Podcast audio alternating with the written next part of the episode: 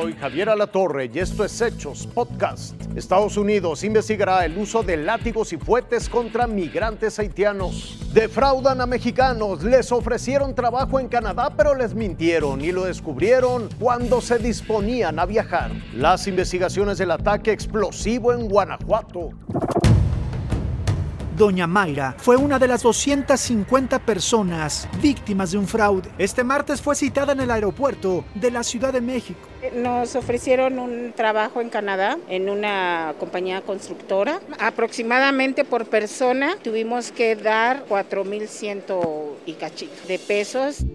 El dinero era supuestamente para pagar las visas y las pruebas de COVID para poder viajar.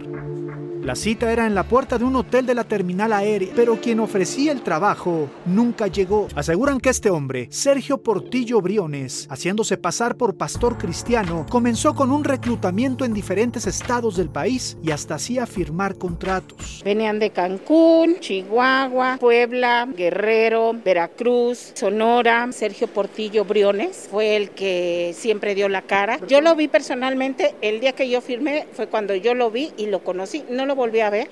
Esta otra defraudada no quiso revelar su identidad por sentirse en peligro. Temo por mi integridad también, porque tenía datos de todos, o sea, direcciones, actas de nacimiento, comprobantes de estudios, por tontos que uno se deja llevar y envolver por todo ese tipo de personas. Las víctimas levantaron una denuncia ante la agencia del Ministerio Público del aeropuerto, así que no se deje engañar. Para una visa de trabajo a Canadá, solamente la puede tramitar en la página de internet del propio gobierno canadiense y en caso del programa de trabajadores agrícolas temporales, solo a través de la Secretaría del Trabajo y Previsión Social. Roberto Domínguez, Fuerza Informativa Azteca.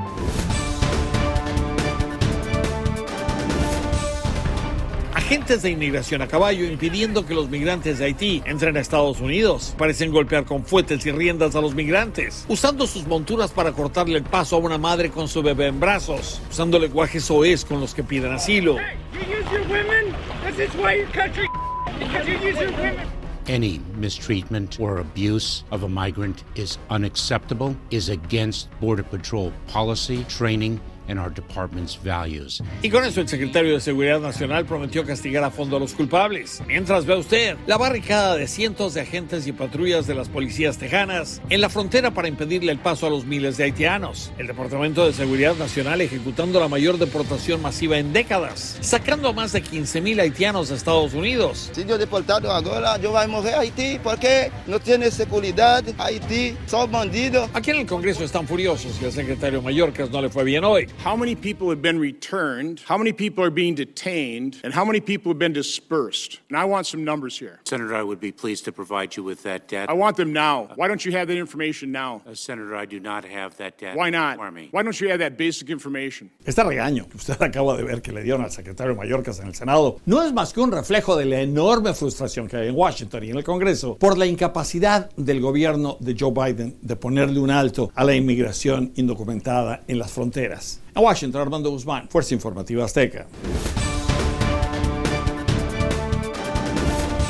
25 casos de extorsión del llamado cobro de piso han sido denunciados por comerciantes en los últimos 30 días en Salamanca, Guanajuato. Sin embargo, entre esas denuncias no figura ninguna de la barra 1604, el restaurante a donde la tarde del domingo llegó un paquete explosivo que le arrebató la vida a dos personas. Es por eso que hasta ahora la extorsión no es línea de investigación en ese ataque. Testigos afirman que este pedazo de cartón rojo es donde venía envuelto el explosivo y ahora forma parte de las evidencias que analiza la Fiscalía Estatal para tratar de dar con los responsables. Por otra parte, familiares de Mario, el gerente del restaurante que ese domingo festejaba su cumpleaños, afirman que el letal paquete no iba dirigido hacia él sino a la otra víctima, a Mauricio, el socio comercial del negocio. Este martes, los cuerpos de ambos fueron despedidos en distintas funerarias, ambas resguardadas por elementos estatales y federales. Se llevó mi vida, se llevó mi corazón. Siempre nos hacía reír, ¿no? aunque a veces estuviera hablando de cosas serias.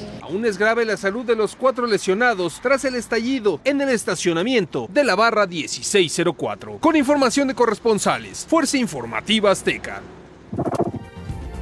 Esto fue Hechos Podcast.